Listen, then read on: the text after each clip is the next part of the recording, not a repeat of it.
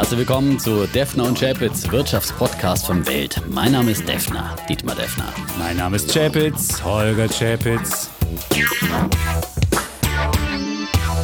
Episode 74, Lila Mm. Defner. Und in dieser Woche ist das durchschnittliche Alter hier im Podcaststudio um 14 Jahre jünger. Und vor allem die Anzahl der Chapitze ist enorm gestiegen. Ja, Ja, verdreifacht. Ein, eins gegen drei hat sich heute Verstärkung mitgebracht.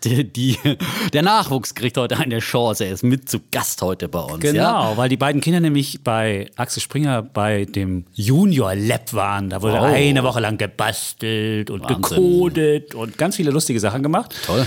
Und die Idee war dahinter, dass du ein Growth-Mindset bekommst. Also nicht mehr dahin gehst und sagst, oh, kann ich nicht. Ein Fixed Mindset, sondern ein Growth Mindset. Das ist, wenn du hingehst und sagst, oh, cool, probiere ich aus, da bastle ich, da mache ich und Technik macht mega Spaß und die Kinder sollen keine Angst haben. Und die Idee war, dass die Kinder dann nach Hause kommen und dann den Erwachsenen sagen, Okay. dass Technik toll ist. Dann fragen wir doch mal nach, Fritze. Ist Technik so toll? Was hast du gelernt bei diesem Axel Springer Mindset? Ah, also ich habe sehr viel gelernt und Technik ist sehr toll. Aha. Und Levin, wie hat's dir gefallen? Was hast du gebastelt? Also mir hat nicht alles gefallen. Ein paar Sachen waren irgendwie langweilig. Also ja. Aber Fritz, der, der Holger erzählt ja immer so viel von zu Hause, von dir und dass du jetzt auf der MINT-Schule bist und so. Läuft das wirklich so gut, ja? Ja, und die Schule ist sehr cool. Und will, willst du mal Ingenieur werden? Hm, vielleicht. Dem Ingenieur ist nichts zu schwören. Das ist wieder so klassische alter Onkelfrage. Onkel Defner fragt, Was möchtest na, du denn mal was werden? möchtest du denn mal Hm? werden, Oh, kleiner kleiner Fritz? Fritz, ja. Und dann sagt der Fritz, ja, ich weiß schon, ich will mal früher später Flugzeuge bauen, vielleicht bei Airbus. Das ist so eine erfolgreiche europäische NTU Geschichte. Aero das erzählt der Defner und dann jede kriegst Woche. du irgendwann Ja. mal einen Bullen verliehen, ja? Ja. Vom Defner vielleicht Wunderbar. Da sogar. Oder MT, also Ingenieur ist nicht so schlecht. Aber äh, Levin, wie wie ist denn eigentlich bei euch so mit dem Geld zu Hause? Ne? Ist ja, der, der, der äh, Holger ist ja immer der große Ökonom hier. Wie, wie, wie handhabt ihr das denn zu Hause? Wie viel Taschengeld kriegt ihr denn also zum wir Beispiel? kriegen je- jeden Monat 10 Euro. Okay, das ist ja nicht so viel. Was musst du davon kaufen? Oder Aber dafür wird für uns wird alles ausgegeben, was wir wollen. alles? Ach so, also ansonsten alles, hast du fast- Flatrate. fast Ach, alles. du hast Flatrate Ja, und dann Flatrate ist die, die wohnen. 10 Euro Ja, ja. nochmal on top. Und sparst du das Geld dann oder was magst du damit? Ja, ich spare mal sehen, was ich damit dann. Vielleicht hole ich mir mal irgendwas Cooles. Vor kurzem meine Box geholt.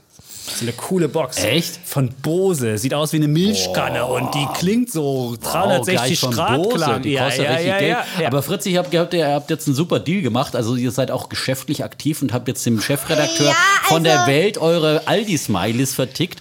Äh, was habt ihr denn dafür bekommen? Äh, also wir haben für 13 Emojis 16,50 Euro bekommen. Habt ihr hart verhandelt? Naja.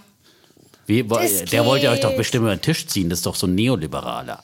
Ja, er kriegt, er kriegt jetzt von den 13 auch zwei gratis. Echt? Ich, ich Ja. hab's ich befürchtet. jetzt nicht so gut, aber Ja. Der Ulf Poschert Der. Ulf Poschert. Klar, er hat noch nicht mal Genau. Also die Kinder sind in der Er hat aber richtig mit denen verhandelt. Ja? Wir saßen in so einer roten Verhandlungsecke im, ähm, im Newsroom bei Welt und dann waren die Kinder da und dann sagt er, okay, wir machen das so, ich krieg 10 für 1,50 und zwei gratis obendrauf. Und der Fritz so, man merkt das so, das ist mir zu wenig. Und dann hat er gesagt, na gut, den 13. kriegst du auch noch für 1,50. Jetzt haben sie also 16,50 Euro gekriegt und vor allen Dingen, sie haben eine halbe Stunde beim Aldi da ein bisschen im Laden rumgenervt. Irgendwann haben die Kassiererinnen und Kassierer gesagt, ey, kommt Freunde, jetzt wird hier aufgehört zu betteln, weil sie immer bei den Kunden gesagt haben, kann ich die Emojis haben? Und jetzt haben sie damit Geld gemacht. Coole Sache. Und was machen wir damit? Wir verbrassen es nicht. Wir Sondern? legen es vielleicht an. Ich habe gehört, ihr habt jetzt auch schon einen ETF-Sparplan.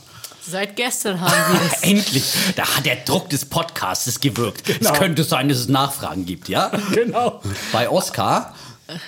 Ja, Ja. Sind bei Oscar sind sie dabei. Also ganz einfach, gut. ihr habt ja ja die App, habe ich schon immer erzählt. Und dann kann kannst du einfach dazu machen, die Kinder. Es war ein bisschen nervig, du musstest irgendwie Heiratsurkunden und allen Kram, den du im Leben hattest, hochladen, damit auch Oscar weiß, dass die Frau, mit der ich verheiratet bin, das ist auch die Kinder ja, und so ja weiter. sein, ne? Geburtsurkunde der Kinder, dies, das, Nicht, dass du jenes. irgendwie ein Betrüger da von den Schwiegereltern oder was auch immer Geld Ja, gut, aber ist- für die Kinder oder so. Ist von ja Oma egal, und aber Hauptsache ich muss das Geld jetzt eintragen, muss auch die Steuernummer eingeben und dann geht's Und los. dann Aufruf an Oma und Opa, hier könnt Genau. ihr jetzt regelmäßig sozusagen in die Zukunft investieren. und dann ja? werdet ihr reich. Ja. Was willst du mal werden, Levin? Mal sehen. Mal sehen. Mal sehen. Mal sehen.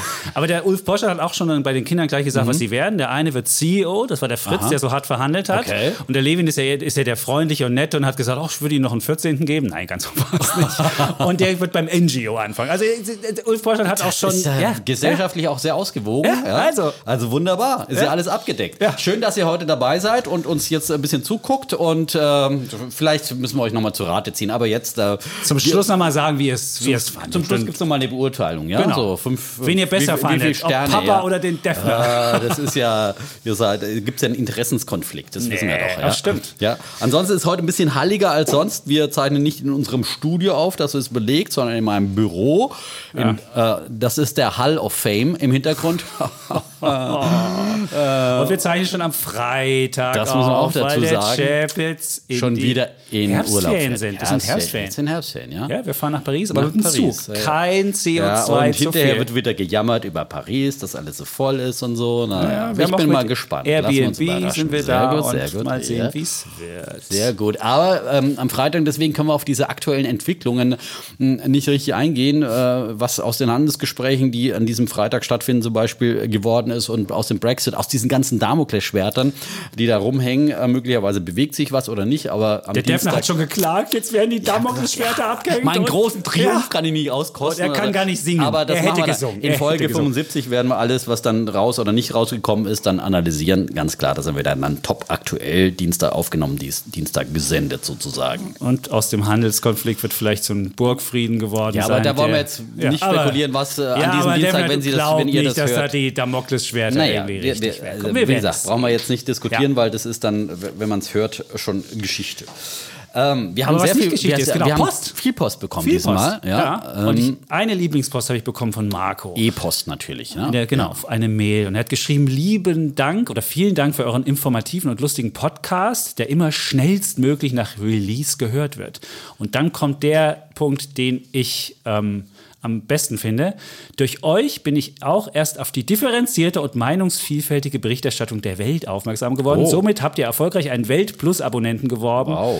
Bleibt, wie ihr seid. Und das ist ja immer mein Credo. Die meisten Leute denken ja, die Welt, die wird irgendwie nur eine Meinung haben oder sonst was. Es ist nicht so. Leute, guckt einfach auf die Seite mal und dann werdet ihr feststellen, es ist wirklich, wir sind eine der überregionalen äh, Zeitungen, die wirklich das gesamte Spektrum abdeckt. Und wir haben äh, Lisa, wie heißt die Klimaaktivistin, genauso da wie andere. Wir haben alle Meinungen. Insofern ist alles gut. Ja, und ähm, weil einer auch schrieb, sozusagen, er hört den Podcast immer sozusagen nur im Auto und äh, wünschte sich so ein bisschen äh, Textbegleitmaterial. Das ist natürlich oft auch in der Welt zu finden, Oh.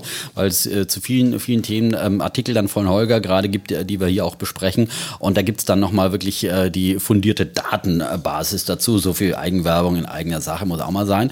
Äh, aber ansonsten, wie gesagt, gab's auch viel Lob und äh, auch viel Kritik. Äh, zum Beispiel wurde gesagt, dass wir nicht so oft über Politik diskutieren sollten, zumindest äh, äh, von einem Schreiber. Und äh, vor allem ich im Speziellen soll nicht äh, so oft über mein Berlin-Bashing äh, betreiben. Also vor allem das Bashing in Sachen Wohnungspolitik hier des rot-rot-grünen Senats. Ich werde es weiter tun, muss ich leider sagen, weil für mich wird hier ein Exempel statuiert. Es geht nicht nur um Berliner Lokalpolitik, sondern für mich ist das ja ein großes Labor. Und wenn wir hier anfangen, den sozusagen Sozialismus wieder hochfähig zu machen oder ihn ansetzen, dann finde ich, ist das, was die ganze Republik angeht, weil äh, zum Beispiel die Linken sagen ja schon, was sie hier in Berlin machen, das wollen sie dann demnächst äh, bundesweit ausrollen in einer rot-rot-grünen Koalition. Deswegen Völker der Welt und äh, äh, Nationen und äh, Menschen dieses Landes schaut auf Berlin, äh, denn hier wird vieles ausprobiert, was äh, überall anders passieren könnte. und deswegen. er schrieb auch, guck auf die Vonovia-Aktie und dann wirst Ja. du sehen, dass deine, dein ganze Klagen, Wehklagen gar nicht so schlimm ist. Die ist nahe Allzeithoch. Ja, Vonovia, Vonovia, wenn ich- Allzeithoch. ja, Vonovia investiert jetzt halt lieber in Schweden zum Beispiel und das, das wird sich halt zeigen, dass die Investoren werden sich zurückziehen aus, aus Berlin. Das wird passieren, äh, wenn sie das tatsächlich durchsetzen. Aber das ist ja auch vieles noch äh, im Gespräch und im Schwange. Ähm, aber es wurde auch auf der anderen Seite gewürdigt, dass wir über Politik sprechen. Zum Beispiel unser Grünen-Thema fand großen Anklang. Ja? Äh, auch wenn der Chapitz da recht bekommen hat, zum Beispiel von einer äh, Nicole, war's. Schreiberin. Nicole, hat geschrieben, genau. eure Diskussion über die Grünen fand ich auch gut und generell, dass ihr auf Tagespolitik eingeht. Ich bin auf der Seite von Schäpitz, finde nur seine Wette ungünstig abgeschlossen. Ja, weil sie meinte, man müsste ruhig äh, viel Detailwissen haben und nicht nur so diesen philosophischen Überblick, Ja. äh, den ich dem Herrn Habeck da zugebilligt habe. Aber auf der anderen Seite hat man dafür ja auch wirklich Fachleute, Ministerien und Experten, die sich dann auch um die Details kümmern können. Ähm, dann haben wir viele Fragen bekommen und ähm, zu einer ähm, Dokumentation, die wollen wir heute thematisieren. Genau, es geht um die Dokumentation in Arte zu BlackRock, dem ETF-Anbieter. Das ist ja einer der größten, es ist der größte Asset-Verwalter mit 6,8 Billionen Dollar. Und diese Dokumentation hat ja so ein bisschen gezeigt, wie böse BlackRock sein soll. Und wir wollen A mal fragen, inwieweit hat die Dokumentation recht und wollen B dann diskutieren, was ist denn dran an der Gefahr von ETFs? Und äh, das ist unser Thema heute und das Genau, ganz das spannend. werden wir diskutieren. Ach ja, und dann gab es noch eine, einen Karrierevorschlag äh, für mich, ja? Für dich? Ich Ach, solle stimmt. doch, ich solle doch der, äh, Die Nachfolger von Lautenschläger. Der Nachfolger von Frau Lautenschläger äh, im EZB-Direktorium werden, weil ich ja hier mal der leidenschaftliche Vertreter von Mario Draghi und äh, Verfechter bin und seiner Politik. Äh, und dann gäbe es nicht mehr so viel Widerspruch von deutscher Seite. Äh, Im EZB-Rat wurde hier empfohlen, es wurde mir auch eine Geschlechtsumwandlung empfohlen, weil in der Tat momentan ja äh, aus Deutschland man äh, sozusagen eine, eine Frau benennen will als Nachfolgerin. Also von daher sind meine Chancen äh, ziemlich schlecht. Ich hätte es gemacht, aber Geschlechtsumwandlung würde ich jetzt doch nicht. ging auch kaufen. darum, um Ja. Frustrationstoleranz. Die muss man da ja mitbringen bei der EZB, weil ja Mario Draghi so seinen Stiefel gemacht hat und die Nachfolgerin wahrscheinlich auch das gleiche Programm fortführen wird. Und wenn man dann seine eigene Meinung hat, ist man ja bei Mario Draghi einfach nicht gehört worden. Dann hat er einfach gesagt, ich habe das jetzt mal so entschieden. Und dann guckten die anderen alle ein bisschen und dann hat er gesagt, machen wir so, fertig. Aber man hört ja auch, dass die Frau Lautenschläger auch eher so aus Karrieregründen zurückgetreten ist, äh, möglicherweise, weil sie nicht irgendwie dann bei, unter äh, der Nachfolgerin dann den Job kriegt äh, und die, die Beförderung kriegt, die sie sich erhofft hatte. und jetzt schon mal vor, im Vorfeld nicht bei Lagarde zurücktreten wollte, sondern jetzt gleich mal hingeschmissen hat. Äh, weiß man nie so genau, was dahinter steckt, ja. Aber es gab viele, es gab viel Ärger in der EZB und Frau Lagarde wird sicherlich die erste Aufgabe sein, den Laden wieder ein bisschen zusammenzubringen und die erhitzten Gemüter zu abzukühlen. Aber zu kann sie vielleicht ganz gut. Auch als Frau äh, sozusagen an so einer Spitzenposition. Frauen sind ja der etwas vermittelnder Moderator im Führungsstil. Das äh, ähm, kann ihr vielleicht durchaus gelingen. Gut, eine Sache hatten wir noch. Jemand hat eine heimliche Inflation ausgemacht. Oh, und zwar hat er, wenn er im Internet einkauft, gesehen, dass die Versandkosten überall gestiegen sind. Und die Frage war, ist das die heimliche Inflation, die kommt? Ist das eine Absprache unter all den E-Commerce-Anbietern im Internet, dass sie dass sie ähm, jetzt die äh, Versandkosten, die kostenlosen Versand beziehungsweise den billigen Versand irgendwie alle einstellen und ganz viel Geld dafür nehmen. Ja, Was sagst du ja? Nein, ich weiß Ach es so, nicht. Ich habe keine Ahnung, das es ist die. Ja, ja. Frage. Ach so. Mhm. Ich, ich bin nicht so oft im Internet unterwegs beim Einkaufen. Ich lese da eher Sachen, aber Ich bestelle mal bei Amazon Prime, da kriegt man kostenlos geliefert. gut. Also Ja, wir können es nicht also- sagen, falls anderen Leuten es Aber auch es ist auffällt. natürlich immer gerne genommen, wenn Porto und so weiter erhöht wird. Es ist ja wie bei anderen, bei der Euro-Einführung haben wir es damals gesehen, äh, dass natürlich solche ähm, Anlässe dann immer gerne genommen werden, um einen saftigen Erhöhungsschub äh, vorzunehmen und nicht nur eins zu eins die Kosten, die man, die Mehrkosten, die man hat, äh, umzulegen, sondern einfach zu sagen, da packen wir jetzt nochmal was drauf.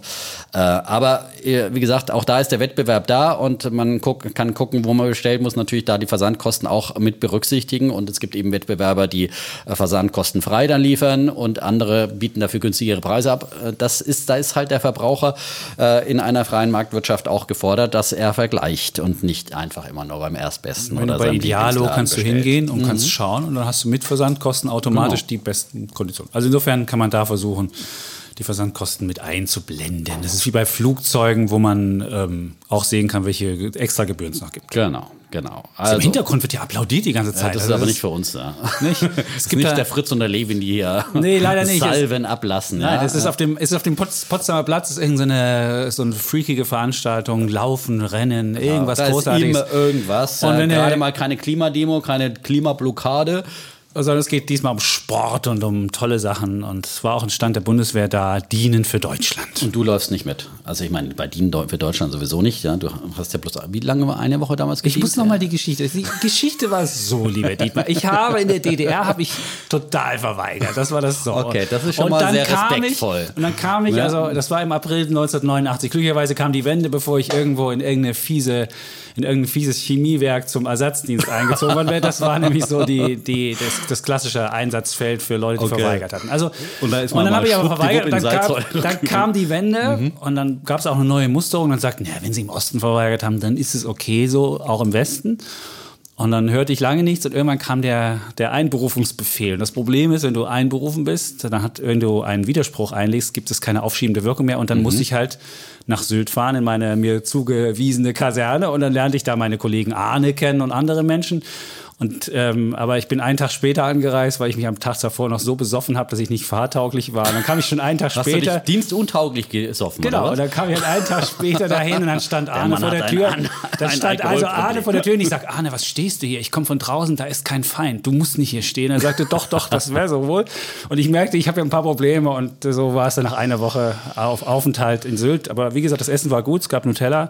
Ich bin dann mit meinen Brötchen über den Hof marschiert dann meinen sie, man müsste in der Kantine. Er sagt, ich gibt's da keine Zeit. Und so waren es ein paar Probleme. Aber ja, Siehst du, ich habe verweigert, ja. Damals. was hast du Ersatzdienst Und ich gemacht? musste 20 Monate Zivildienst machen. Das ist war wirklich auch viel war das? Lebenszeit. Das? war dann auf einer Burg, auf der Burg Wernfels bei Spalt, eine Jugendherberge und ein Freizeitheim. Da habe ich immer Klo, Klo geputzt und, und Geschirr gespült. Also die erfolgreiche Karriere, die Millionärskarriere gestartet. Jetzt warte ich nur drauf, dass ich Okay. auch Millionär werde. Ja, Geschirrspieler war ich schon mal, ja. du hast doch Immobilien, da bist du doch Millionär in Berlin. Muss man mal nochmal zusammenrechnen. Okay. Die werden demnächst enteignet, ne? Okay, gut. So, und außerdem, vor allem habe ich Schulden, ja? Wenn ich eins habe, dann habe ich Schulden. Gut. Ja? gut, dann Schulden Nein, Ja, so jede oh. Nacht plagt er mich. böse Aber Träume. ich freue mich böse natürlich, dass Träume. jetzt Zinsen gefallen sind der Vergangenheit. Ja. So, wir haben wir unsere Rubriken. Bulle und Bär, ganz genau. Mhm. Und ich würde sagen, du fängst an, oder? Ja, dann, wo wir gerade bei Frauen in Führungspositionen waren, fange ich gleich damit mal an. Ähm, es gab nämlich eine überraschende Führungsentscheidung, einen Generationswechsel bei SAP, dem wertvollsten deutschen Konzern, dem wertvollsten Konzern im DAX, dem führenden europäischen Softwarehersteller.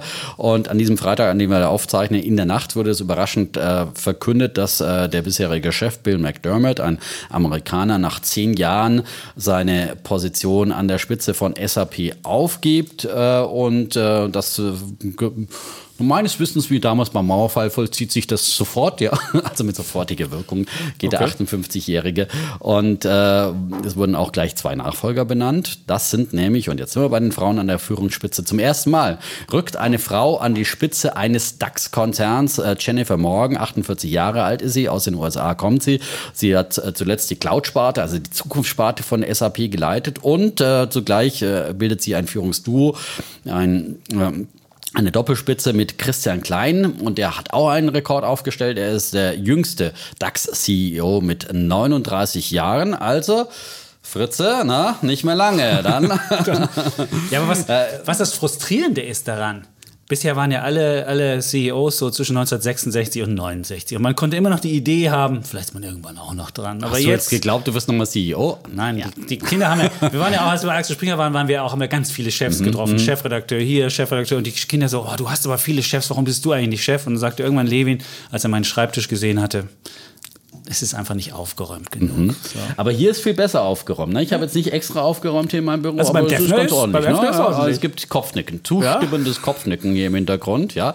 Und ähm, Nochmal ganz kurz zu, zu McDermott. Der hat äh, viel bewirkt für SAP, Er hat äh, SAP vor allem eben ähm, an die Spitze äh, des DAX in Sachen äh, wertvollstes Unternehmen gebracht und äh, hat diesen Umbau von SAP hin zum Cloud-Anbieter vor allem vollzogen. Cloud ist ja die Zukunftssparte, die Software, die sozusagen aus der Wolke kommt, von der, zu der man überall Zugriff hat. Das hat er maßgeblich vorangetrieben, vor allem durch viele teilweise auch teure Zukäufe und hat äh, SAP letztendlich zu dem gemacht, äh, was es heute ist äh, und äh, gab es auch viel Lob dafür. Auf der anderen Seite gab es zuletzt auch immer wieder Kritik. Äh, Kundenunzufriedenheit äh, hieß es immer wieder, aber das hört man bei SAP ehrlich gesagt auch schon, äh, seit es, glaube ich, SAP gibt, dass es immer wieder Leute gibt, da unzufrieden sind. Aber ähm, jetzt vollzieht man den Wechsel ich finde, es ist sehr, sehr gut gelungen. SAP sagt, die Führungsspitze sagt, der Hasso Plattner als Aufsichtsratschef, dass vor einem Jahr schon dieser Wechsel eingeleitet wurde, dass sie da schon geguckt haben, dass äh, McDermott offenbar gesagt hat, er will sich zurückziehen und äh, in Absprache das eben mit dem Aufsichtsratschef und Gründer Hasso Plattner geschehen ist und dass sie auch schon schon mal äh, Jennifer Morgan und Christian Klein dann auch in Führungspositionen gebracht haben, äh, wo sie sich beweisen konnten und äh, sodass sie jetzt äh, bereit sind, sozusagen dann auch die Führung zu übernehmen. Tatsächlich erfahren haben sie es erst diese Woche und das ist natürlich dann auch äh, dann sehr, sehr kurzfristig, wenn du innerhalb einer Woche erfährst, du wirst jetzt Chef. Aber äh, gelungener Führungswechsel und wir hoffen ähm, im Sinne auch der SAP-Aktionäre und die haben das übrigens sehr honoriert. Die Aktie hat äh, fast 8% heute zugelegt, auch weil man gleichzeitig Waren gesagt hat, Zahlen dabei gab auch. noch Zahlen dazu, wo das Cloud-Geschäft auch sehr gewachsen ist äh, und äh, all das wurde von den Anlegern sehr honoriert. Äh, fast 8% das Plus und dafür gibt es mein Bullen der Woche. Ich dachte für die Frau an der Spitze. Auch für die Frau an der Spitze, Das, für ist doch wunderbar. Weißt ja, du was? für die Frau an der Spitze, für einen jungen äh, äh, Co-Chef an der Spitze, für einen gelungenen Führungswechsel, alles. All Das ist lustig, dass wieder die. Doppelspitzen sind wieder voll im Kommen. Die gab es bei SAP aber schon, Schon mal, gab's also schon mal, ja. hatte schon mal eine Doppelspitze. Aber das war nicht so erfolgreich, ja. Ähm, äh, McDermott mit, mit Snabe vorher auch Ja. Doppelspitze gab es immer wieder. Und es ist natürlich auch mal so ein bisschen ein Wettbewerb, wer sich dann letztendlich dann durchsetzt. Äh, das äh, ist schon auch ein Ding. Aber ich glaube, es ist durchaus erfolgreich. Und da kann man auch, äh, es ist dann nicht so nur immer zugeschnitten auf eine Person, sondern ist dann einfach auch ein bisschen integrativer. Cool. Mhm. Und weißt du, vor kurzem gab es noch mehr Thomasse an der Spitze von DAX-Konzernen als Frauen. Das haben wir auch schon mal gelernt. ja. Und jetzt haben wir die erste Frau an der Spitze. Ich finde das wunderbar. Ja, das wunderbar. Ist großartig. Ja. Und gleich beim wertvollsten deutschen Konzern. Ja? Wo sonst? Nicht irgendwo. Ja? Bei Henkel oder sowas. Ne? Bei Thyssen gibt es auch eine Frau. Und vor allem, aber meine, die ist ja nicht mehr DAX. Man muss aber sagen, und, und auch eben bei einem äh, Softwarekonzern IT, weil man ja denkt, ja, so an der MINT-Schule oder so. Gibt's, Fritze, gibt es bei euch viele Mädels in der MINT-Schule?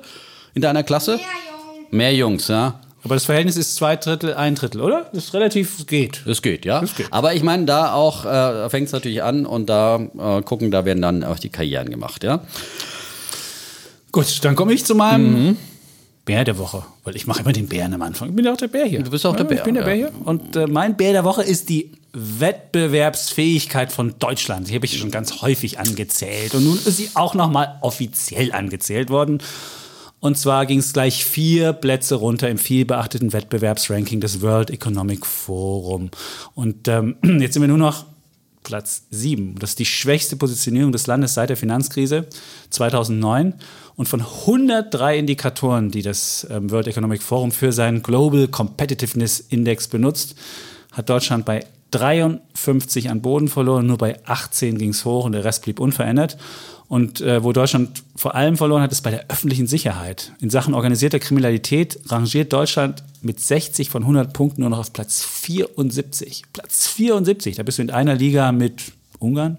Gut, Italien ist noch weiter unten, aber trotzdem, organisierte Kriminalität, da sieht man, das ist wirklich, abgerutscht sind wir auch bei Korruption, Effizienz des öffentlichen Dienstes und Sicherheit der Eigentumsverhältnisse. Das würde Dietmar jetzt hier auch äh, mit der ganzen Wohnungsgeschichte ähm, bestätigen. Arbeitsmarkt ist nicht nur die Inflexibilität, die wir immer schon hatten, oder Lohnfindung oder lohnfeindliche, äh, leistungsfeindliche Lohnsteuern, sondern jetzt geht es auch noch Qualifikation der Auszubildenden. Da kommt wieder die ganze Generation Z ins Spiel, die ja möglicherweise das falsche Mindset mitbringt. Aber auch die Fortbildung der Arbeitskräfte wird anscheinend auch gespart. Auch das hat eine ähm, Abstufung bekommen. Internetinfrastruktur lief schlecht, Finanzsektor nur noch Platz 64 bei Solidität des Bankensystems.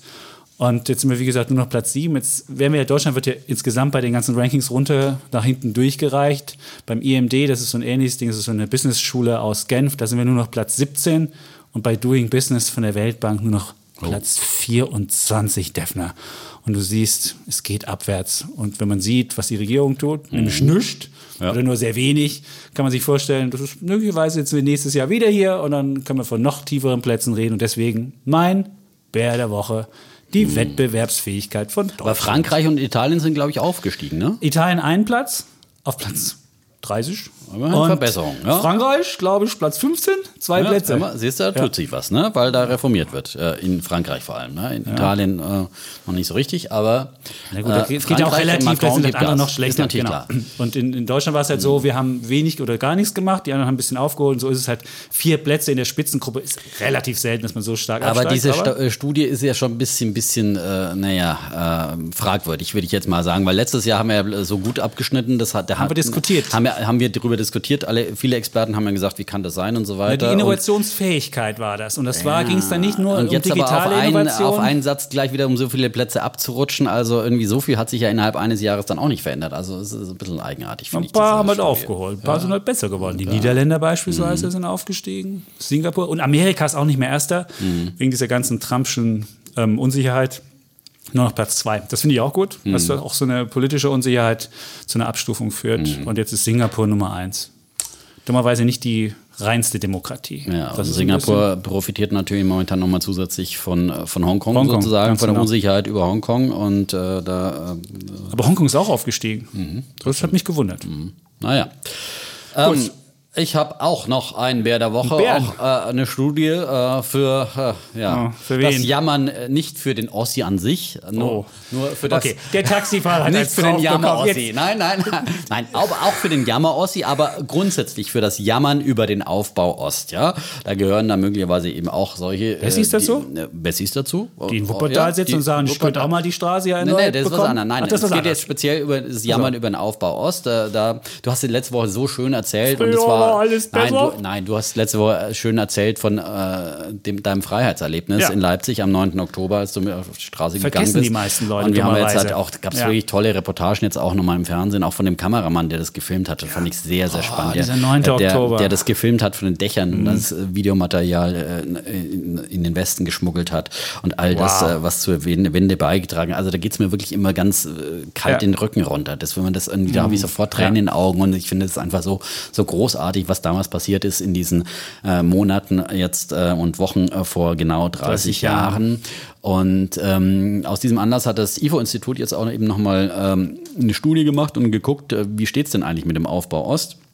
Und äh, sie haben auch äh, geschrieben, dass natürlich das Ende der DDR und allen Protesten und allem äh, sozusagen äh, äh, all das gewürdigt, aber letztendlich haben sie geschrieben, dass äh, sozusagen äh, das Ende der DDR letztendlich ökonomisch äh, verursacht war, äh, weil sozusagen dieses Land einfach sozusagen äh, bankrott war, äh, sozusagen äh, am Ende war und äh, marode war, die DDR-Wirtschaft war komplett marode und äh, auf der anderen Seite hatten die Menschen natürlich, und das Aber hat sie ist auch auf die Straßen. Grund. Nein, aber also wir waren, ich weiß noch, als, als, als die Wende kam, wurde noch offiziell erzählt, die DDR war der zehntgrößte, die zehntgrößte Wirtschaftsnation weltweit. Und im Westen haben auch viele daran geglaubt, dass der Osten was kann. Und dieses ganze Marode, das haben wir erst später gesehen. Man hat natürlich gesehen, Genau, dass es Versorgungsengpässe gab, dass es teilweise Nein, das, das, die Bürger haben das nicht gesehen. Die Bürger, aber die Bürger hatten natürlich äh, die Versorgungsengpässe und die hatten eben den Wunsch nach auch nach wirtschaftlicher Freiheit. Aber ich glaube jetzt schon das auch. nur auf die Wirtschaft zu ziehen, Ja, dass das. IFO-Institut sagt, dass Nein, das hat, die Wirtschaft das hat jetzt, sind das, auf die Da ging es jetzt auch nicht nur um, aber sozusagen, sozusagen Okay. es hat dazu beigetragen. Ne? Und vor allem die Sehnsucht natürlich auch nach wirtschaftlicher Freiheit. Ich denke, das spielt immer mit rein. Ähm, aber das mag die Leute Westfernsehen das sehen und dann sehen genau. das andere Leben, na klar, das, Das ist, ist ja- logisch, ist ja das, klar, das ne? kommt Das dazu. dann, ja. Aber das ist nur auf die Wirtschaft zu ziehen, ich würde sagen, das, das ging da ging's auch schon. Du hast es ja selbst erlebt, Ja, also von gut. daher will ich das von außen auch gar nicht beurteilen. Ich sage nur, dass die das äh, auch mit erwähnt haben, dass es natürlich auch äh, wirtschaftliche Gründe vor allem auch mit hatte. Ja? Neben äh, der Unfreiheit und der Sehnsucht nach politischer Freiheit, nach Freiheitsrechten und so weiter und so fort. Aber jetzt geht es nochmal um die, äh, wie ist, hat sich wirtschaftlich entwickelt und da sagt das Institut eben äh, die verbreitete Unzufriedenheit mit dem Aufbau Ost, die ist äh, 30 Jahre nach dem Mauerfall durch die Fakten nicht gedeckt. Die realen verfügbaren Einkommen in Ostdeutschland, die liegen bei rund 92 Prozent des westdeutschen Niveaus und in vielen Regionen wird ein höheres Wohlstandsniveau erreicht als in weiten Teilen Nordrhein-Westfalens oder Niedersachsens. Also das sagen die ganz klar und äh, das muss man, glaube ich, sich immer wieder vor Augen halten, dass äh, der Osten unheimlich aufgeholt hat, trotz eben dieser, das bemerken sie halt eben auch und sagen, die Ausgangsbedingungen waren eben eine marode Wirtschaft und da ist die DDR dann wirklich auferstanden aus Ruinen, aber erst nachdem sie sie nicht mehr gab ähm, und, und da ist unheimlich viel passiert und äh, der Aufbau Ost äh, hat funktioniert, er hat nicht jedem Einzelnen geholfen und äh, sie sagen eben auch, das Problem dass der Unzufriedenheit liegt eben zum einen darin, dass man sich immer äh, vergleicht und vor allem, dass man immer in den Westen guckt, aber äh, den Westen irgendwie doch auch wieder anders wahrnimmt, wahrscheinlich auch wieder durchs Westfernsehen oder das Fernsehen insgesamt oder Medienkonsum oder von Erzählungen, dass man immer denkt, im Westen ist alles Oder aus so viel, Instagram. äh, aus Instagram die alles so viel schön. toller und so viel schöner und so viel besser und man sieht eben nicht irgendwie äh, Gelsenkirchen und was auch immer irgendwie die Wuppertal. Wuppertal oder die äh, also äh, ähm, äh, die Orte in, in Nordrhein-Westfalen, wo es auch Probleme gibt, ja. Und, ähm, und deswegen sagt das IFO-Institut also, äh, die Unzufriedenheit ist äh, nicht gerechtfertigt ähm, und äh, deswegen den Bär der Woche für das Jammern über. Hört auf zu jammern, Ja, sagt der Dietmar. So, ja. sage ich das. Ja. Ja. Damals, 40 Jahre Belogen und Betrogen, jetzt geht's weiter mit dem Ganzen. Ja, unsere Lebensleistung genommen. Ja, das ist aber wirklich ein, ein Problem, dass viele, viele Menschen halt einfach mental, äh, natürlich geht's ihnen wirtschaftlich allen besser, ähm, aber du hast halt mental, ist halt dann von, von vielen, die fühlen sich halt wirklich um ihre Lebensleistung. Gerade wenn du so mittelalt warst, dein, dein Unternehmen ähm, dicht machen musste und du dann irgendwie so ein bisschen in ABM-Maßnahmen warst und dann in die Rente gegangen bist, das war kein schöner Abschluss deines Berufslebens. Und dann fühlst du dich wahrscheinlich ähm, ja, so ein bisschen. Also die vom IFO schreiben jetzt Genau. ganz wörtlich, offensichtlich machen sich viele Menschen in Ostdeutschland falsche Vorstellungen über das Wohlstandsniveau in Westdeutschland und fühlen sich deshalb benachteiligt, obwohl die große Mehrheit mit ihren persönlichen wirtschaftlichen Verhältnissen durchaus zufrieden ist. Ja. Ja, aber es geht ihnen auch wirklich besser. So, Ja. prima. Dann komme ich zu meinem Bullen. Es ist ein ganz komischer Bulle, weil Mhm. ähm, wir hatten. Diese Woche war ich abends aus. Da, gibt- wir haben so einen Spind, wer spinnt, gewinnt Dinner. Gibt's, macht ein Freund von uns veranstaltet das und dann kommen immer nette Menschen Du wirst zusammen. immer eingeladen. Klar, wenn es um, Spinnen geht, ist Ein der. Hoch auf alle Spinner, das sind die Gewinner. Klar, Ja, gibt's ein ja. Lied. Wer spinnt. Revolverheld.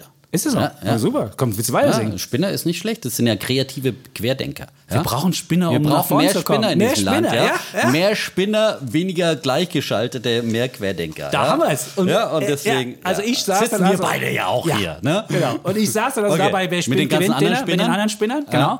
Und mir gegenüber saß Anja Kröschel, das ist wirklich eine ganz nette eine ganz große. Spinnerin. Eine ganz große Die Spinnerin. spinnt, die Frau. Und dann hat sie gesagt, weißt du was, wenn ich abends jetzt einschlafe, dann gucke ich mir immer so Motivationstypen an. Oh. So Motivations. Und dann Also, kam sie mit sie einem hört Video. noch nicht unseren Podcast zum Einschlafen. Ja. Wird hier konstatiert. Meinst du? Ist es motivierend? Ja. Naja, aber ja, natürlich sind wir motivierend. Gut, okay. Ja, Also, der, aber der, sie der, hat der jetzt- Bulle zumindest. Ja. Gut. Sie hatte dann aber einen ganz tollen Motivationsfilm, den sie mir empfohlen hat. Tobias Beck.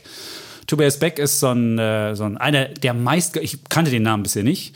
Ich auch nicht. Ähm, und der macht dann so eine wunderbare Show mit so vier Menschentypen. Das war das Video, was sie mir empfohlen hat. Das war so bam, bam, bam, der Typ. Also wirklich ein cooler Typ. Chaka, chaka, chaka, chaka. chaka, bam, bam, bam. Und das war wirklich, also du guckst es der war wirklich lustig. Und er hat dieses vier, vier Menschentypen-Modell. Es gibt einmal den Wal, den Hai, den Delfin und Eule. Und seine Idee war, alle Menschen lassen sich in eines der vier Cluster einsortieren. Man ist auch manchmal eine Mischform von beiden. Da gibt es den Wal und der Wal ist so der Gutmensch, der fragt sich, was kann ich für meine Mitmenschen tun? Der das Levin-Typ. ist so, das ist so der, in der in, im Büro sitzt und die Geburtstagsliste führt und die unliebsamen Aufgaben übernimmt und der auch privat beim Umzug mithilft und dann noch Schnittchen sogar mitbringt, wenn er umziehen soll. Und, und Chris, das ist der, das ist der Wahl.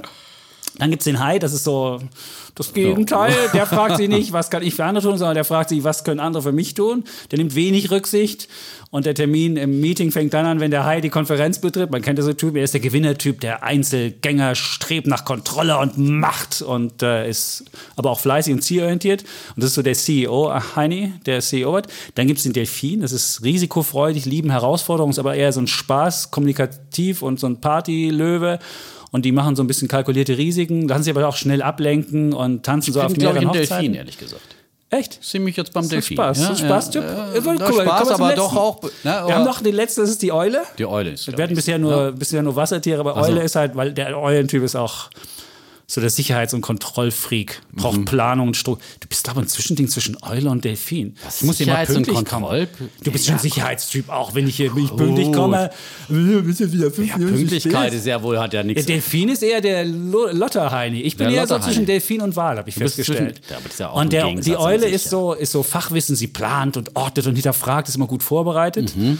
Und erinnert an den Nachbarn, der, wenn er in den Urlaub am Samstag fährt, schon am Freitagabend das Auto parkt. Das Gut, ich bin die- natürlich strukturiert, bin ich schon. Ja, Äh, Ich bin ja auch äh, Sternzeichen Schütze und äh, Aszendent Stier. Ja? Das ist das Bodenständige dann wieder. Also ja. bist du zwischen Eule und Delfin. Dann haben wir Ja, den, ja, den Defner. ja, ja. Und jeder kann im Internet auch diesen Test machen bei Tobias Beck. Ist wunderbar. Mhm. Und dann habe ich mir auch nochmal angeguckt, was so seine Karriere ist. Tobias Beck war Steward bei der Lufthansa und hat dann in der First Class irgendwann bedient und hat die reichen Typen einfach gefragt, wie seid ihr erfolgreich geworden? Hat das in so einem Buch aufgeschrieben und er hat seine, seine, seine, sein Top-Tipp, den ich jetzt auch mal jetzt dir Ja, gebe. ja, ich meine, wir haben's, äh, du hast es ja geschafft, Dietmar. Aber ich sag, vielleicht Naja, hören gut, Leute zu, die es nicht geschafft Genau, haben. Und er hat Folgendes gesagt. Ich habe es in die Fränkische Landeszeitung geschafft, also was wollte ich Genau. du musst dich von Menschen fernhalten, die Lebensvampire sind. Die einfach deine Energie raussaugen. Es gibt so Leute, die immer sagen, "Äh, klappt doch nicht, geht doch nicht, ist doof und so. Solche, solche Nöllheinis. Meinst du, ich soll mich Und jetzt nicht die- mehr mit dir an den Tisch setzen? Weil die fressen, die fressen, Ich meine, die ich merke fressen das immer nach jedem Podcast. Ich bin richtig ausgesaugt, ja. Meine Der ganze Vampir. Energie ist draußen, ja. Nach einer Stunde mit Chapitz am Tisch, da, da kann ich gar keine Sendung mehr machen, ja. genau so fühle ich das. Ja. Das trifft es sehr, sehr gut, finde ich, diese Beschreibung, ja. Wenn immer rumgenüllt wird, alles scheiße, EZB, ja. Und dieser Schuldenblas, bla, bla, bla, ja. Ja, sehr gut beschrieben, Genau. ich. Sehr Halt gut dich- beschrieben. Halt dich von diesen Typen. die fressen nur Energie und sind nicht förderlich. Und er hat gesagt, selbst wenn du, wenn du mit diesen erfolgreichen Typen zusammen bist, sagt er, die wollen dir eigentlich helfen. Und das sind eigentlich nette, eigentlich nette Typen, wer Mhm. richtig erfolgreich ist. Und mit denen musst du dich einfach umgeben. Und dann musst du, kannst du selbst ein Loser sein, aber dich mit denen umgeben ist besser, als wenn du, wenn du ein Macher bist und dich mit den falschen Leuten umgibst. Also insofern. Und deswegen sage ich, also ich finde diese Motivationskram bin ich ja sonst immer ein bisschen skeptisch gewesen. Aber dieses Video mit Bam, Bam, Bam und die vier Chaka. Menschen und Chaka und dann so, der kann auch wunderbar erzählen. Deswegen mein Mhm. Bulle der Woche ist Motivationstrainer beim Einschlafen angucken. Nein, aber ich wunderbar. finde immer Motivation, das wird ja immer so ein bisschen belächelt, ja, muss Genau. man sagen. Ne? Ja. Weil die immer sagen, ah, das ist doch immer so ein bisschen Psycho und ein bisschen bla, bist ja wohl eine labile Persönlichkeit, wenn du sowas brauchst und so weiter. Aber ich finde, das sind immer gute Anregungen. Ich habe oft schon äh, irgendwie Bücher oder sowas gelesen und vielleicht jetzt nicht unbedingt mir Videos angeguckt oder so. Äh, Aber ich finde, es sind immer so ein paar Impulse dabei, Bam, die man bam, kriegt. bam. Chaka, man muss ja nicht Chaka, übertreiben und da gibt es ganz unterschiedliche Stile. Die einen sind ruhiger und die anderen. Aber, aber trotzdem, ich meine, ein Sportler muss man sie äh, trainiert auch jeden Tag. Ja? Ein Oliver Kahn, äh, ach, Oliver Kahn, Manuel Neuer und Oliver Kahn nicht mehr so viel, ne? Äh, Manuel Neuer, wie, wie sie alle heißen, die erfolgreichen Sportler, ich meine, die, die sind Weltspitze und trainieren immer noch jeden Tag, ja. Äh, und deswegen kann man auch immer weiter mit Motivationscoaches und so weiter sich, glaube ich, immer, immer nochmal eine Scheibe abschneiden und äh, sollte es nicht so, so äh, einfach immer so abtun. Und so, Meditation würde dazugehören, hat er erzählt. Mhm. Er meint, Meditation wäre wichtig, damit du zu dir kommst. So ein bisschen Stille und Ruhe. Ne? Das würde dir, glaube ich, auch mal sehr gut tun. Ähm, denn nur wenn du, wenn du dich selbst erkennst, erkenne dich selbst. Dann kannst du auch sehen, ob andere möglicherweise mit dir ein böses Spiel treiben. Und wer sich nicht selbst kennt, der kann auch schnell manipuliert werden. Und deswegen, ja, wunderbar. Also guckt euch mal an, Tobias Beck, die vier Menschentypen, wer es noch nicht gemacht hat. Sehr gut. Cooles Video. Sehr gut, also wirklich, ja, ja, ja. Und ein Hoch auf Schwerspind gewinnt. Ja, auf die Spinner. Auf die Spinne. Ja. Denn das sind die Gewinner. Gut. Minute 36, was Ja, ist los? was? Und wir haben die Kinder hier befragt. Das ist richtig, wir sind heute richtig Ja. schnell hier. Das ist, äh, wir sind Freitag aufnehmen. Wir sind schon mit Bull und Bär durch, ja? ja? Sind wir? Oder hast du noch was? Sonst nichts? Gut, dann könnten wir. Dann können wir zu unserem Thema kommen. Ähm, und wie gesagt, das äh, geht zurück auf äh, wirklich verschiedene Fragen. Wir haben einmal äh, eine Mail dazu bekommen. Ich habe auch bei Instagram ein paar, paar Ja. Anfragen dazu bekommen. Also diese äh, Doku bei Arte hat offensichtlich viele Menschen angesprochen und irgendwie auch verunsichert. So Verunsichert. klang- Das muss man verunsichert. sagen. Ja. Und auch Kollegen haben mich angesprochen, guck dir mal diese, diese Doku an. Ich habe das dann gemacht. Geht eine Stunde 30, ist relativ lang. Ist auch eine äh, ist auch ein, ein Jahr hat der, hat der ähm, Regisseur dran gedreht. Also ist wirklich Tom, Tom Ockers. Kenne ich nicht, muss ich gestehen. Aber er ist halt. Die, Doku- aber die Doku Doku. hat schon den Namen und da geht's schon los. BlackRock. Die unheimliche Macht eines Finanzkonzerns. Oh. Genau. Und genauso ist- trübe und Es geht genauso ja, drüber. Ja, es, ist, es ist wirklich so. Also man muss ja sagen, was dafür spricht, 6,8 Milliarden verwalten sie. Das ist wirklich eine Megasumme. Das ist Billionen. doppelt. Billionen, genau. Das ist Genau. doppelt so viel wie Deutschland im, nicht ganz doppelt so viel, doch 3,7 haben wir ungefähr als Bruttoinlandsprodukt Billionen Dollar. Na gut, fast doppelt so viel. 6,8 Milliarden Dollar schwerer Billionen. Konzern. Billionen. Bill- Oh Mann, warum sage ich immer Milliarden? Ja. Ja, Billionen kommen einem so schwer über die Lippen. Aber, und, und deutsche Billionen, ne? Nicht Billions. Nicht Billions, Das sind wieder im Milliarden. Englischen ja, Ja. Milliarden und Billionen Ja. immer durcheinander. Sondern wirklich, also das ist wirklich äh, 6,8 Billionen Genau. Dollar. Ja? Und dann gibt es das andere, was zu BlackRock dazugehört, und das ist dann wird, wird es noch so ein bisschen verschwörungstechnischer Aladdin. Aladdin ist so ein, oder Aladdin im Deutschen. nennen ihn jetzt Aladdin, Wir nennen ihn ja. Aladdin. Ja. Das ist so ein Computerprogramm, das sämtliche Finanzdaten analysiert. Und da. Eine echte werden, Wunderlampe, Eine, ne? echte, ein Wunder, ein Wunderprogramm. Und da werden 18 Billionen. Also es gibt ganz viele Kunden außerhalb von BlackRock, die Aladdin benutzen und ihr Portfolio nach diesem Programm stützen. Und deswegen 18 Billionen werden darüber noch geführt. Also sieht man, wie viel Geld damit gemacht wird. Und dafür kennt man BlackRock relativ wenig. So. Und da wollte sich jetzt diese Arte-Doku aufmachen, Blackhawk und Scansen. Und dann wurde halt wirklich schnelle Schnitte, dramatische Musik und maßlose Schreckensszenarien wurden dann aufgemacht. Und dann ging es los. Werden, wird die Politik von BlackRock beeinflusst? Weiß Aladdin schon im Vorhinein, was, was die Politik macht? Also es ist wirklich, das war wirklich eine relativ, eine relativ düstere Veranstaltung, auch wirklich mit den Schnitten ganz geschickt gemacht. Und, und der Musik vor allem auch immer, ja. diese unheimliche Musik. Also es, es wurde einem immer so ein bisschen Schauer eingegangen gejagt. Es war Schauer, ne? genau. Es war so wie so ein kleines Horror. Und das war natürlich dann halt wirklich mit allen Macharten des Films, äh, ist, so wird ja. da Angst und Schrecken erzeugt, ja. Genau, dann gab es dann gab's noch die Frage, who is afraid of BlackRock? Da wurde eine Studie oh. zitiert. Und dann hieß es, da wo BlackRock irgendwie anlegt, da würden sich andere Anleger zurückziehen, weil sie Angst hätten, dass dann das Böse irgendwann nachkommt. Dann hatte man noch einen ein Mitarbeiter, dem, den konnte man nur mit verstellter Stimme und verpixelt darstellen, der bei BlackRock mal gearbeitet hat, aber die, der große Arm von BlackRock würde überall in die Gesellschaft hineinreichen und deswegen könnte man da jetzt nicht mit offenen Visier da stehen und erzählen, wie, was da passiert. Und dann wurde noch von Larry Fink erzählt, was es für ein, für ein, für ein Mensch ist und wie der politische Ambitionen hat. Und dann wurde noch erzählt, was passiert, wenn irgendwann die ganze Welt von BlackRock be beeinflusst wird. So und war der Tenor auf jeden Fall. Und dann Fall, verkauft ja. wird und dann keiner mehr auf der anderen Seite steht, der kaufen kann und dann geht's mit den Kursen. Hm. Abwärts. Und ich finde zum Beispiel, es wurde halt alles immer so in, diese, in einen äh, Zusammenhang gestellt. Der, also es wurden ganz viele verschiedene Dinge in einen Topf geworfen, ja. ja. Und äh, das alles wurde dann aber unter eben äh, komplett schwarz gemalt. Es war halt wie eine ganz große Kapitalismuskritik am Ende, weil man muss ja wissen, BlackRock ist ein großer Investor und investiert äh, über ETFs zum Beispiel dann äh, in ganz viele verschiedene Firmen und ist, äh, nachdem er der größte Investor weltweit ist, dann eben auch in allen Firmen vertreten über die ETFs und dann wurde halt BlackRock äh, sozusagen angelastet, die einzelnen Geschäftsmodelle der einzelnen Firmen, ja, weil wenn man jetzt zum Beispiel äh, einen MDAX ETF auflegt oder äh, verkauft, dann ist man natürlich automatisch automatisch in Rheinmetall uh, investiert. Genau, gesagt, Rheinmetall, oh, böse eine Rüstungsfirma, böse ja. Oder sie sind in Deutsche Wohnen natürlich auch im ja. MDAX investiert, ja. Oh, böse, böse, sind schuld an Mietsteigerungen. All das wurde da in einen Topf insinuiert. Geworfen. Das wurde insinuiert. Ja. Es wurde gesagt, Und dass BlackRock wirklich an Krieg mit, mit äh, profitiert. Da musste man mal gucken, bei Rheinmetall, da ist der, Andruck, der, der, der Anteil von BlackRock 3,2 Prozent. Ich habe mal geguckt, das ist so gering. Da gibt es ganz andere Anteilseigner, die 21 Prozent haben, beispielsweise Capital Group aus Amerika. Amerika, das ist da ein Anlageverwalter. Da ist BlackRock wirklich ein kleines Und vor allem muss man ja da sagen, äh, es wurde ja mal suggeriert, äh, BlackRock macht hier Geschäfte mit Ebenrüstung, genau. mit Wohn- und mit Mietsteigerung und so weiter. Äh, das ist oder BlackRock spekuliert, ja, oder was auch immer. Macht Geld mit Spekulation, Macht Geld mit genau. Spekulation. Das All das wurde suggeriert. Und da muss man sagen, BlackRock ist ein Vermögensverwalter. Er ist ein Treuhänder. Er legt das Geld seiner Anleger, ob es jetzt kleine ETF-Anleger sind bei iShares, die mit 25 äh, Euro monatlich einen Sparvertrag abschließen können. Äh, er legt dieses Geld entweder in Indexfonds an oder eben auch in aktiv gemanagten Fonds, in allen möglichen Assetklassen, also Aktien, Anleihen, Immobilien und dergleichen. Ja?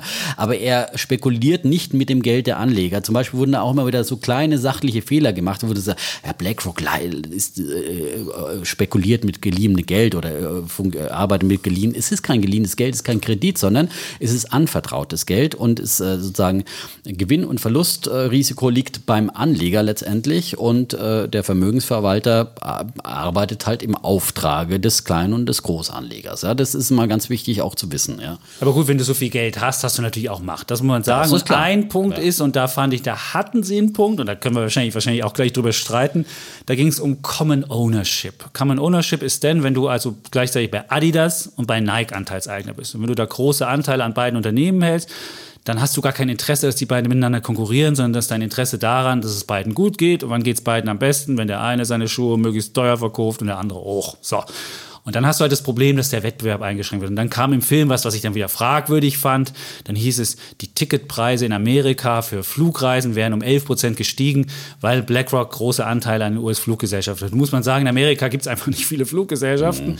Und diese Billig-Airlines wie in, in, in Europa, die gibt es da einfach schlicht nicht. Es gibt eine, die so ein bisschen so äh, äh, JetBlue, die so ein bisschen funktioniert so, aber die, es gibt einfach nicht diesen Wettbewerb. Und ob das jetzt BlackRock anzulassen ist, weiß ich nicht. Aber ich sehe natürlich schon das Problem, wenn du einen Anteilseigner hast, der bei allen dabei ist, dass der natürlich nicht unbedingt daran interessiert ist, dass die sich jetzt gegenseitig Krieg machen, weil er ist ja bei allen beteiligt und deswegen wird er nicht dafür sorgen, dass es einen wahnsinnigen Wettbewerb gibt. Okay. Aber also ich, ich meine, die haben 5% oder 10% bei Adidas möglicherweise und bei Nike vielleicht auch in diesem Bereich. Äh, die haben ja meistens so um die 5% ja. aufwärts an DAX-Firmen und das meistens natürlich über die äh, ETF-Beteiligungen, weil sie da grundsätzlich eben im DAX investiert sind. Und äh, ich glaube nicht, dass man da irgendwie sozusagen Adidas jetzt beeinflussen kann und sagen, jetzt mach mal sozusagen deine Preise nicht mehr so wettbewerbsfähig, damit Nike bessere Chancen hat und dass sich das Adidas Management gefallen lassen, weil das Adidas Management wird ja von vielen anderen Aktionären auch sozusagen äh, ähm, letztendlich gesteuert und äh, äh nicht gesteuert, sondern äh, äh letztendlich äh, ja, ist den Aktionären verpflichtet und äh, vor allem äh, seinen eigenen Gewinnzielen und so weiter. Und da sagt doch der Adidas Manager nicht, alle, ich, ich, ich schraube jetzt hier im Wettbewerb mit Nike oder einem anderen Konkurrenten irgendwie zurück. Also diese, diese These und diese Studie, die da gezeigt wurde, eines äh, Oxford-Professors, der aus Deutschland stammt, genau. war ja auch, wurde auch im Film fairerweise gesagt, dass sie auch in der Wissenschaft sehr umstritten ist, ja, und nicht, nicht nachgewiesen ist. Also, die ist wahrscheinlich, äh, ja, weil, weil ja, die, gerade diese amerikanische... Ich könnte, weißt, ich könnte mir vorstellen, wenn irgendwie die irgendwie 50 Prozent hätten an zwei äh, Firmen, die auf einem engen Markt, äh, dann, dann ist es vielleicht sowas wie ein Duopol, aber nicht, nicht irgendwie zwei Weltkonzerne, die irgendwie auch wieder sich echt äh, sehr, sehr stark bekriegen und so weiter und sie auch nicht wirklich diesen äh, massiven Einfluss da haben. Aber also du musst schon Theorie sehen, es gibt ja nicht nur BlackRock, es gibt ja auch noch Vanguard, es gibt, es gibt State Street und wenn du dann siehst, in Amerika ist es mittlerweile so, dass mehr Geld, und das war im September zum ersten Mal so, dass mehr Geld in passiven Fonds, also in ETFs mhm. gesteckt ist,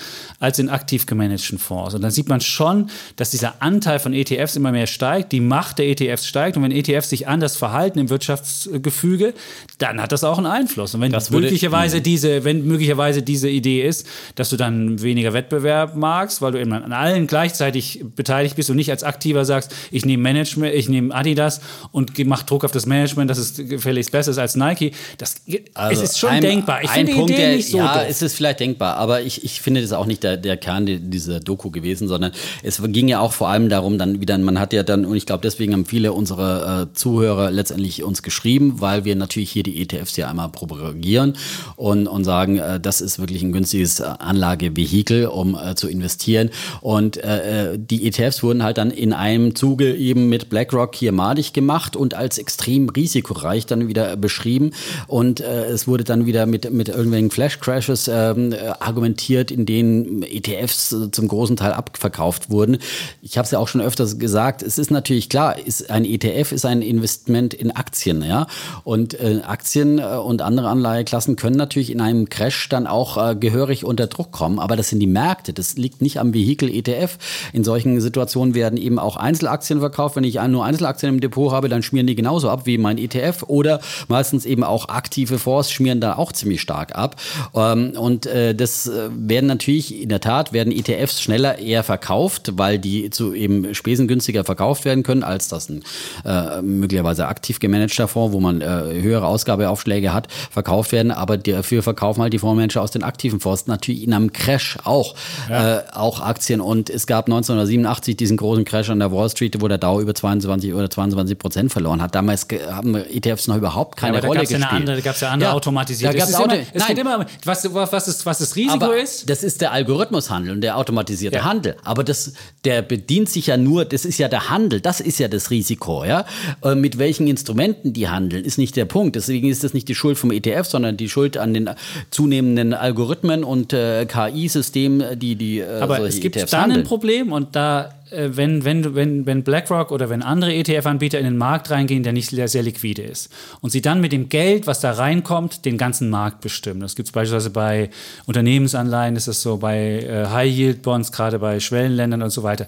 Da kann das schon passieren. Und wenn dann das Geld reingeht, dann steigen die Kurse. Und wenn das Geld wieder rausgeht, fallen die Kurse auch. Und dann hast du schon diesen Effekt. Und dann gibt es einfach niemanden mehr, der in diesen Markt gegenhält. Und wenn dann alle verkaufen, dann kann sich das schon beschleunigen. Und dann Ja, hast du schon mit so einem, mit so einem wenn, der, wenn der ETF einen Markt macht und die Leute rausgehen aus diesem Ding, du sagst es, sie gehen schneller raus aus dem ETF, das tun sie. Und viele nutzen ETFs einfach so als Vehikel, einfach mal rein, raus. Ähm, dann ist das schon, dann kann Aber es wenn schon ein Crash ist und alle wollen raus, dann ist es egal, welches Vehikel du hast. Das hat man bei der von der äh, holländischen Tulpenblase gesehen, äh, die geplatzt ist. Da gibt es auch schöne Filme, äh, Tulpenmania, wo man das mal sich angucken kann. Wenn alle ihre Tulpenzwiebeln verkaufen wollen und keiner hält mehr dagegen, dann hat man eben einen Crash und dann ist egal, welches Vehikel du hast, in welchem Topf deine Aktien drin sind. Also deswegen sich ETFs nicht madig machen lassen, aber sich bewusst sein, äh, dass man sozusagen mit ETFs natürlich ein Marktrisiko hat und dass Märkte auch mal äh, eben Fallen äh, können. fallen können und auch mal crashartig fallen können, auch mal so einen Flash-Crash geben kann, wie an der Wall Street äh, damals äh, vor ein paar Jahren. Äh, 6. Mai 2010 ja, war es. und war auch wirklich ich habe es wirklich mir damals im Fernsehen live Gibt's angeschaut bei. CNBC und Das da, das jagt ja Angst ein, wenn es da Ja. so äh, haltlos scheinbar runterfällt. Aber bis zum Handelsende hat sich das alles wieder entspannt. Mhm. Einzelaktien Procter Gamble, ein, ein Riese im Dow Jones, hat glaube ich 30 Prozent verloren zwischenzeitlich. Ja? Und äh, wenn du da zuschaust und dann, dann kommen diese Systematiken, Stop-Loss-Kurse und so weiter, was, wovor ich immer warne und dann diese Algo-Trader, die drauf aufspringen, solche Trends verstärken. Aber es ist, finde ich, nicht die Schuld der ETFs. Ja? Und eins noch zu ETFs, äh, weshalb sie so beliebt sind, da gab es auch einen sehr guten Artikel von Holger Chapitz nachzulesen in äh, der Welt. Aber ich muss hier nochmal jetzt äh, sagen, äh, es ist eben nicht ohne Grund, dass äh, ETFs jetzt eben äh, über diese 50%-Schwelle gestiegen sind. Äh, In Amerika. ist- in, in, Europa ist es genau. ein Drittel. Ja, nur. genau, Also das ist wesentlich niedriger. Genau, also ist genau. das Risiko noch nicht so groß. Weil sie einfach sozusagen besser, weil es die aktive Konkurrenz einfach äh, vermasselt und es nicht schafft, äh, ETFs beziehungsweise den Markt, den Durchschnitt des Marktes äh, zu schlagen. Und äh, Holger hat eben über diese Studie geschrieben äh, von S&P Dow Jones. Ähm, und das haben wir ja schon immer wieder gesagt, äh, dass äh, aktive Manager schlechter sind in, im, im, großen, in sehr vielen Fällen als der Markt. Und diese Quote ist jetzt noch rasant angestiegen. Es ist wirklich unglaublich, dass auf zehn Jahre Sicht bei globalen äh, Anlageuniversum 99 Prozent der Fondsmanager keinen Mehrwert bringen. Also äh, in dem Fall ist 99 Prozent der Fälle ist der ETF beispielsweise auf ein, ein MSCI World besser als ein weltweit anliegender Fonds. Also man hat nur eine Trefferquote von 1 zu 100, wenn man einen aktiven Fonds auswählt, äh, um besser zu sein als der Markt. Und das ist ja schon fast wie Lotto spielen. Ja? Also da kann man es ja keinem Anleger verdenken, dass er in ETFs ähm, investiert, eben weil die auch dann noch äh, Spesen günstiger sind. Natürlich auch die, die günstigeren Spesen eben die bessere Rendite aufweisen. Was ne? ich noch frustrierender fand, war die Einjahresrendite. Und normalerweise ist bei ein Jahr ist es, ist, ist, das, ist das Verhältnis günstiger.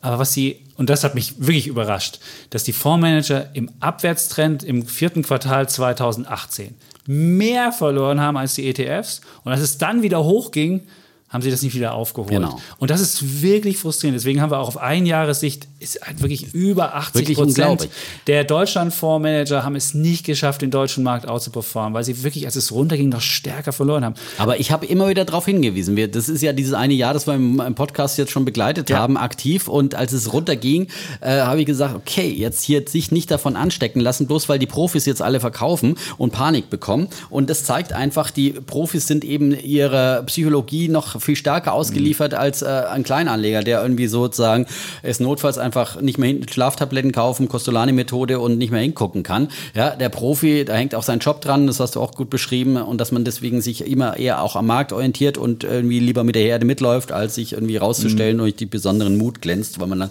möglicherweise seinen Job verliert. Aber genau so versaut man sich eben seine Rendite, man verkauft dann in den Abwärtstrend hinein und dann geht's V-förmig wie in diesem Frühjahr wieder nach oben, ja, und dann ist der Fondsmanager nicht dabei und schaut hinterher. Momentan haben wir ein ähnliches Bild, immer noch sehr viel Liquidität in den Märkten und die aktiven Fondsmanager trauen dem Frieden nicht und äh, das ist die beste Basis dann zum Beispiel eben für eine Jahresendrallye. Oh, die Jahresendrallye, Ja, da, da, haben wir sie. auch noch mit untergebracht. Nein, wunderbar. aber das wirklich, diesen Artikel kann ich nur, nur noch mal empfehlen, sich anzugucken äh, gucken, äh, von dir bei Welt. Wie heißt die Überschrift nochmal? Ähm, Ich weiß nicht mehr, ich kenne die Überschrift. Es bringen keinen Mehrwert. Aber Nein, immer bei Chapitz und der Autor nachlesen. Genau, ja, das, genau. Ist, ja. das ist sogar eine Geschichte, die gibt es sogar ohne Welt Plus Abo, weil wir ja vorhin das Welt Plus viele Geschichten Auch in der dieser Mein Geld Serie- Serie übrigens mit drin. Ist Ja. mit drin, genau. Ja. Da ging es darum, um die Frage, was, warum, man, warum man besser ETFs Habe ich nimmt. übrigens auch eine Frage bekommen, Ja. glaube ich, bei Instagram, sogar, wo man diese Serie findet. Äh, Die gibt es sogar im Internet. Musst ja, ja, sogar aber, aber finden. irgendwie unter mein Geld hat es der Kollege, glaube ich, nicht Echt? gefunden. Aber eigentlich müsste es da- aber ein, am besten einfach. Holger Chapitz folgen als Autor. Das immer Und dann kriegt man all deine, deine guten und äh, weniger guten Geschichten auch. Weniger gut, das gibt's da gar nicht. EZB-Geschichten, ja. muss man nicht lesen. Okay, Ah. ja, das ist gut. Ja, Ja, ähm, es ist heute eine eher sozusagen ähm, nicht ganz so kontroverse Diskussion vielleicht. Äh, wir sind beide Anhänger von ja. ETFs. Ich, bin, ich Ja. sehe schon die Risiken auch. Wenn du 100% irgendwann ETFs hast, dann hast du halt wirklich einen Sozialismus an den Börsen, weil warum sollst du dann verkaufen? Und das ist auch in diesem Beitrag viel zu kurz gekommen. Die Macht der Indexanbieter. Und die wurde ja überhaupt nicht angesprochen. Wir haben anderthalb Mhm. Stunden und es wurde immer nur BlackRock und immer dieses Bild, BlackRock, grau und dann dödödödöm, die Musik drunter. Und man muss sehen, wem folgen die denn und was machen die denn? Die machen das, was die Indexanbieter machen. Wenn man beispielsweise sich MSCI, das ist ein Unternehmen, anguckt, da kann man übrigens auch die Aktie kaufen. Also wer denkt, dass diese ETF-Rallye weitergeht und die ETFs müssen ja an, an den Indexanbieter immer eine gewisse Gebühr bezahlen, dann ist MSCI eine der Aktien. Und wenn man die anguckt, die geht nach oben, so wie die ETFs nach oben gehen. Und solange der Trend nach oben geht, würde ich mir vorstellen, kann man auch die Aktie Ja. kaufen. Aber das wurde überhaupt nicht Stimmt, die angesprochen. Indexanbieter haben letztendlich viel mehr Macht. Die haben auch BlackRock, wahnsinnig ja? viel Macht und es ist immer so, oh, BlackRock, klar, aber die machen teilweise nur das, was die Indexanbieter, was die Indexanbieter machen.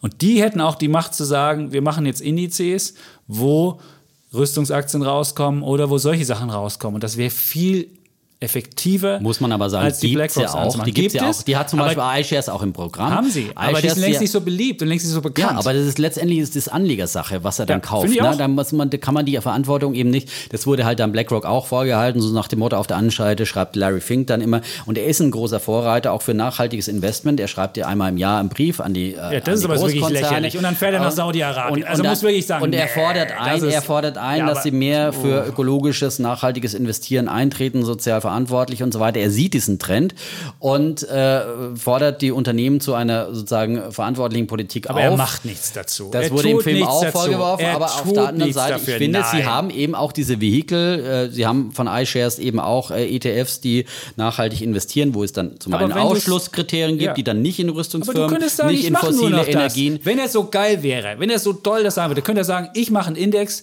die nach meinen moralischen Regeln geht. Aber wenn es darum geht, Geld zu verdienen, dann ist ihm die Moral ziemlich schnuppe. Und er ist nach Saudi-Arabien gefahren, hat mit denen weiter Geschäfte gemacht, nachdem da wirklich Leute gehängt, gekreuzigt und irgendwas passiert ist. Also ich muss sagen, was Moral anbetrifft, das finde ich auch, da hatte der Beitrag, äh, ich weiß nicht, diese ganze Rüstungssache, das war Mist in dem Beitrag, aber die Sache zu sagen, diese Diskrepanz zwischen dem Larry Fink, ich schreibe CEO-Letters und Larry Fink, ich verdiene Geld, die war wirklich extrem. Und da muss ich sagen, da fand ich den Beitrag, ähm, ja, jetzt ist Aber ich finde, das war halt auch wieder genauso schwarz-weiß. Äh, wie, wir haben auch diese Moraldiskussion ja häufig schon hier gehabt, weil es ja immer die Frage ist, äh, eine Abwägungsfrage. Ja?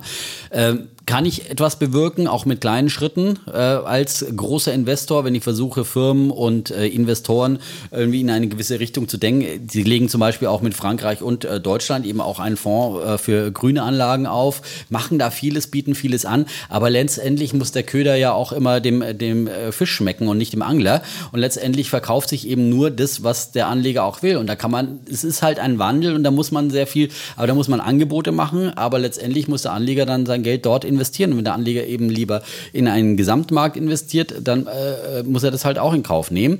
Aber er kann eben auch in nachhaltige Produkte investieren. Die Angebote sind da, die Verantwortung liegt letztendlich beim Anleger, muss man ganz klar so sagen. Kann man nicht immer dann BlackRock anlasten, wenn sie diese Angebote machen. Und es ist genauso wie andere Firmen eben auch äh, Geschäfte machen mit nicht immer nur lupenreinen Demokratien, weil sonst hätten wir in Deutschland Will auch. ich auch gar nicht. ja, Das ist auch nicht mein Ziel. Ein Ich will großer auch Teil der Arbeitsplätze in. Deutschland. Nur er tut ja. so, als ob er wirklich der Gute wäre und ist es nicht. So, und das äh, würde ich, das würde ich ihm vorwerfen und da muss ich sagen, dass, dass, dass dieses Mäntelchen, was er sich umhängt, das hat er nicht. Hm. Machen wir eine Wette? Ja. Ich finde, eine, eine Frage muss man noch diskutieren. Äh, sozusagen, haben Sie über Ihre Beratungsgesellschaft zu viel Einfluss? Ähm, weil sie äh, Du meinst über zeitgleich, nicht nur über Aladdin, sondern sie haben auch noch eine Beratungs-, äh, mit Aladdin-Hilfe sozusagen, beraten Ja. sie auch Regierungen, Notenbanken und dergleichen. Finde Ach ich so, du sogar, meinst jetzt diese Geschichte mit diese den, äh, Geschichte, ja, die da oh. kam, ja. Da finde ich in der Tat, ist es ein bisschen problematisch möglicherweise. Da sagt man zwar mal, da gibt es die Chinese Walls, ja. das Und das ist, sieht ja. man bei Banken auch immer, aber auf der anderen Seite hast du sie als Berater drin und wo sie äh, te- teilweise Zugriff auf wirklich sozusagen Insiderwissen haben und äh, da muss man wirklich gut aufpassen, dass das nicht dann sozusagen in anderen Bereichen angewandt wird. Also ich finde, da wäre ich auch wirklich nochmal für. Stimmt, die haben bei der EZB bei den Bankenstresstests Trennung. haben sie- haben sie die mit beraten Berechnungen und so weiter, gemacht. Das genau, ist- ja, das ist- also das, ähm, Ja gut, das ist, das ist finde und ich. ja. Und ich So. finde, Aladdin ist auch schwierig, weil du, wenn du alle nach so viel, nach einem einzigen Programm das machen, auch das birgt natürlich Risiken, wenn da mal irgendwie das Programm Mhm. spinnt oder wenn irgendwas schief läuft. Aber dass es so geheimnisumwittert ist, das ist es nun wirklich Aber nicht. ich finde auch. Und äh, da muss man auch keine Panik haben als Anleger, wenn man sagt, äh, sozusagen, es sind die üblichen Marktrisiken, wenn man ETFs kauft, das muss man sich gewiss sein. Ähm, aber es sind keine äh, überzogenen systemischen Risiken, die jetzt ein ETF mehr hat als, als andere Aber Anlagen. trotzdem könnte man BlackRock auch strenger regulieren, anders als Das war Banken. auch noch das finde ich, das finde ich, sollte man Frage. auf jeden Fall machen, weil sie sind beinahe unreguliert. Das, also insofern, da könnte man sicherlich noch, weil es eine Schattenbank mit viel Geld und äh, deswegen auch mit Risiken. So, machen wir eine Wette. Machen wir eine Wette. Der gesagt, die Wette ist natürlich jetzt wieder genauso wie bei den Grünen, vielleicht nicht so äh, günstig für mich oder für dich, je nachdem, wie die Märkte laufen. Ist, äh, letztendlich ist es eine Marktwette, BlackRock steht bei 420 äh, Dollar. Die hat sich jetzt nicht wirklich besonders bewegt. Die ging nach oben mal im Jahr 2018, aber seit läuft eigentlich seitwärts. Es ist wieder gefallen zuletzt. Und wir sagen 420 am Jahresende höher oder tiefer. Das machen wir jetzt Das hat mal. wahrscheinlich jetzt, äh, ja, das hat wahrscheinlich wirklich nur damit zu tun, wie der Markt läuft. Aber 420 haben wir eine Wette. Wir machen, da haben wir eine Wette und ihr habt ja gesehen, das war heute keine Schwarz-Weiß-Diskussion zwischen uns beiden, sondern äh, wir haben da überall ein bisschen die Grautöne herausgearbeitet. Aber weil wir so viele Fragen dazu um bekommen Aufklärung. haben. Es geht um Aufklärung, es geht genau. um Es geht Aufklärung. nicht immer nur um Pro und Contra hier, ne? sondern es geht Auch nicht um Beschimpfen. Nein, auch nicht um Beschimpfen. Jetzt guckt der, fast der Kollege Ott geht Kollege auf die Uhr. auf Wir haben die das Uhr. in nur 59 Minuten. Außerdem hier. sollen die Okay. Kinder noch sagen, wer hier besser war heute. Wer Ach hat so, genau, gefallen? Urteil. Ja, aber wie, das kann man heute gar nicht beurteilen. Le Levin, du, Levin, ja, das ist darfst- Interessenskonflikt. Also, es wurde viel zu viel. Ihr hättet euch mal mehr absprechen können, wer hier redet. Ihr habt zu viel reingerufen. Das solltet Das ihr mal. Diskussion. Genau, danke, Fritze, ja, der CEO. der CEO, genau. Man merkt aber hier die Trotzdem, Typen. trotzdem habt ihr zu viel reingerufen. Aha. Ja. Der harmoniebedürftige Der harmoniebedürftige Levin, ja, aber der CEO Fritz, der ist auf meiner Seite. Ich merke schon hier. Nein, nein, nein, Ah, Levin ist jetzt auch Fritz, nicht- oder? Du bist auch für ein bisschen ja, Konfrontation. Oder? Ja? Konfrontation? Lieber Konfrontation, also lieber disku ja, diskutieren. Ja, okay. Jetzt machen wir es aber wirklich nicht mehr zu lange, sondern sagen einfach Tschüss, Und ciao. bleiben Bulle, Und Bär. Defner. Und Chapitz.